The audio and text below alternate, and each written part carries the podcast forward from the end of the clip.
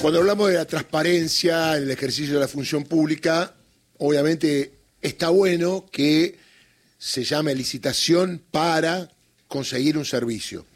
Y estamos hablando de un puerto muy importante como el puerto de Quequén. Ahí está nuestro amigo que es el presidente del consorcio de Puerto Quequén, Jorge Pampa Álvaro, un hombre que está en ese cargo desde que llegó Axel Kisilov a la provincia de Buenos Aires y que en realidad eh, la noticia de hoy, más allá que nos cuente cómo está Necochea, cómo está el puerto, es que se llamará licitación para contratar los servicios de una consultora para hacer el proyecto del soterramiento de las líneas de alta tensión, que es muy importante, porque ahora nos va a explicar él, es algo que hace mucho tiempo que se debió hacer. Jorge, ¿cómo va Darío Villarruel aquí en Radio Nacional?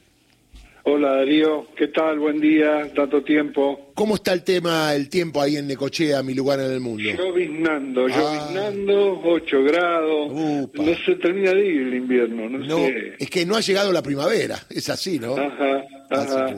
bueno, ayer me llegó esta información, me pareció interesante, sobre todo por el tema de la transparencia de una licitación, porque después en un tema tan sensible como el puerto de Quequén, como las discusiones que se dan a veces de todo lo que pasa allí en cuanto a cómo debe funcionar eso. Está bueno esto que van a hacer porque da transparencia y sobre todo da respaldo a una gestión, ¿no?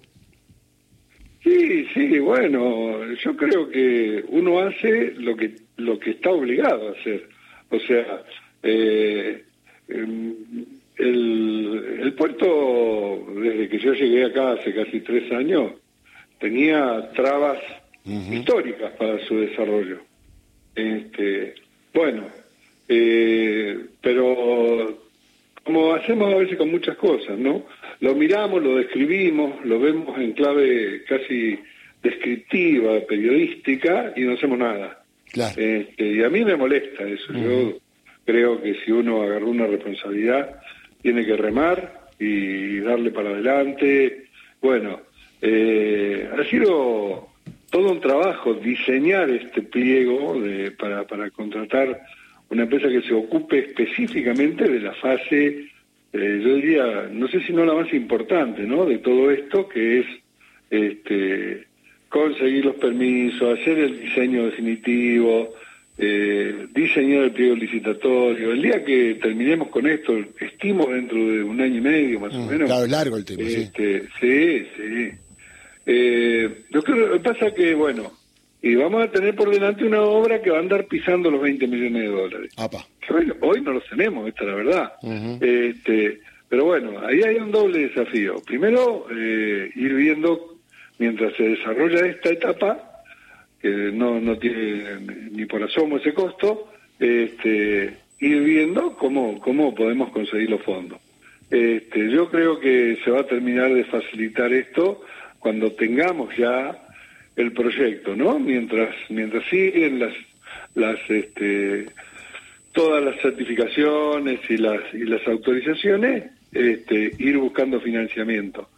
Y por otro lado, con el otro ojo, mirando la explotación offshore. Porque esto, si prospera y, realmente eh, hay hidrocarburos en la zona que van a explorar, mm. dentro de tres años se nos viene encima el tema. porque ahora arrancan desde Mar del Plata, pues una fase, digamos, liviana, de, baja intensidad, pero una vez que se determine que hay hidrocarburo, este, ahí se va a venir con todo. Y, y bueno, la, la misión que nos hemos autoimpuesto de la provincia es estar preparado, ¿no? Para ese impacto. ¿Y es una, es una posibilidad concreta? Es fundamental. Es una posibilidad Sí, claro, claro que sí, claro que sí. Porque el tema de hidrocarburos ya es una cosa importante, ¿no? Digo, ojalá que, vaya por ahí. Creo que el que va a invertir tiene alguna idea de que eso puede pasar, ¿no? Yo creo que sí, obviamente, obviamente. Esto ni, ni el lugar, ni, ni, ni, ni las, las prevenciones que, se, que ya se tienen eh, son azarosas, digamos. Esto, esto viene de estudios que se hacen hace mucho tiempo en el mar. Este, y ese es el rol que ha tenido IPF, ¿eh? Claro. Está claro. Este, y bueno, y, y eso, eh, un año y medio, dos pasan rapidísimo. Una vez que una vez que se confirme este, que se, que se va a desarrollar la explotación, que hablaríamos quizá entre tres años, este, va a ser un impacto gigantesco. De una escala que hoy el puerto no podría absorber. Entonces hay que estar preparado, por eso digo el otro ojo, ¿no?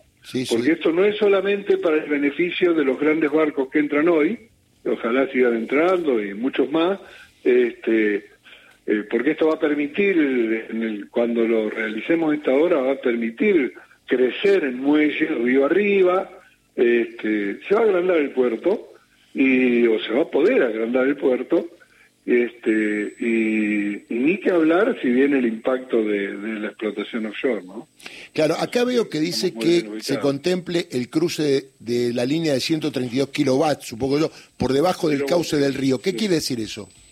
Y que actualmente es una línea aérea ah. que se construyó en 1962. Este, hay una central eh, termoeléctrica y, esa, esa energía que se distribuye en la región, eso no es para consumo en Necochea. Claro. Este, son cuatro líneas de alta tensión este, que van a distintos lugares, Otamendi, Bacarce, Tandil, Lobería. Este, bueno, esa línea eh, tiene, tiene cruce de forma aérea del puerto y la altura, la altura del, del cable inferior es de 36 metros y fracción con respecto al cero de la marea, digamos, ¿no? Bueno, eh, los barcos han crecido muchísimo desde la época que se construyó esa línea y hoy por hoy los barcos más grandes, graneleros que entran al puerto no pueden maniobrar abajo de esa línea, eh, porque violan la distancia de seguridad que es de 5 metros. Está claro, está este, claro. barcos todo metálicos. Ya que es un cambio revolucionario casi esto, diríamos. Sí, qué linda palabra, ¿no? sí, hermoso. la verdad, la verdad. Porque todo venía por arriba y ahora puede venir por abajo. Eh, claro, es simple. Claro, claro. No, además libera, libera en la, en la, costa de Necochea. Eh, el cable atraviesa una, una, un gran playón que construyó el consorcio, que actualmente está concesionado, que se pensó inicialmente eh, para, para movimiento de, de los, los embarques, desembarcos de, de generadores eólicos, las torres de generación eólica. Bueno, eso se paró, y, y, pero es una superficie ideal, por ejemplo, para contenedores. Está, todo listo. Este, entonces, pero claro, un cable de esa tensión ahí arriba es un peligro constante y, sí. Eh, y condiciona todo. Sin ese cable se libera la zona. Y, pero lo más importante de todo es la navegación. ¿no? Está claro. Eh, Jorge, eh, el futuro. Está muy bien. vos sos un hombre de la política. Te quería preguntar acerca del tema de los debates. Si estás de acuerdo, te gustan, crees que cambia algo, o cómo, cómo viste este debate y bueno, la expectativa para el que viene el próximo domingo. Yo este debate lo vi muy formal, muy mm. muy este, muy acotado, como que están claras los límites para cada para cada expositor eh, y una metodología un tanto rígida. Lo que pasa es que calculo que entre cinco personas es una asamblea, no un debate. Entonces, entre dos sí puede ser más jugoso, más espontáneo, porque por ejemplo eh, eh, un, un programa de un candidato a presidente no es tema y una frase o 15 segundos o 45 segundos. Es muy poco. O sea, solo siempre vamos a escuchar frases, eh, no sé si altisonantes, pero frases contundentes o pretendidamente contundentes y nada más. Cosa que no va a ser ninguna sorpresa para los que, digamos, estamos nos informamos siempre, ¿no? O sea, vamos a escuchar reiteraciones. Pero bueno, este lo, que sirve es para medir la calidad de convivencia de, los candidatos, me parece a mí.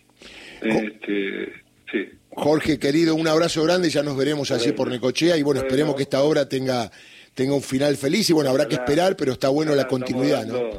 Estamos dando el primer paso que no es menor, no es menor. Jorge, un abrazo grande, ¿eh? Gracias, Darío. Un fuerte abrazo.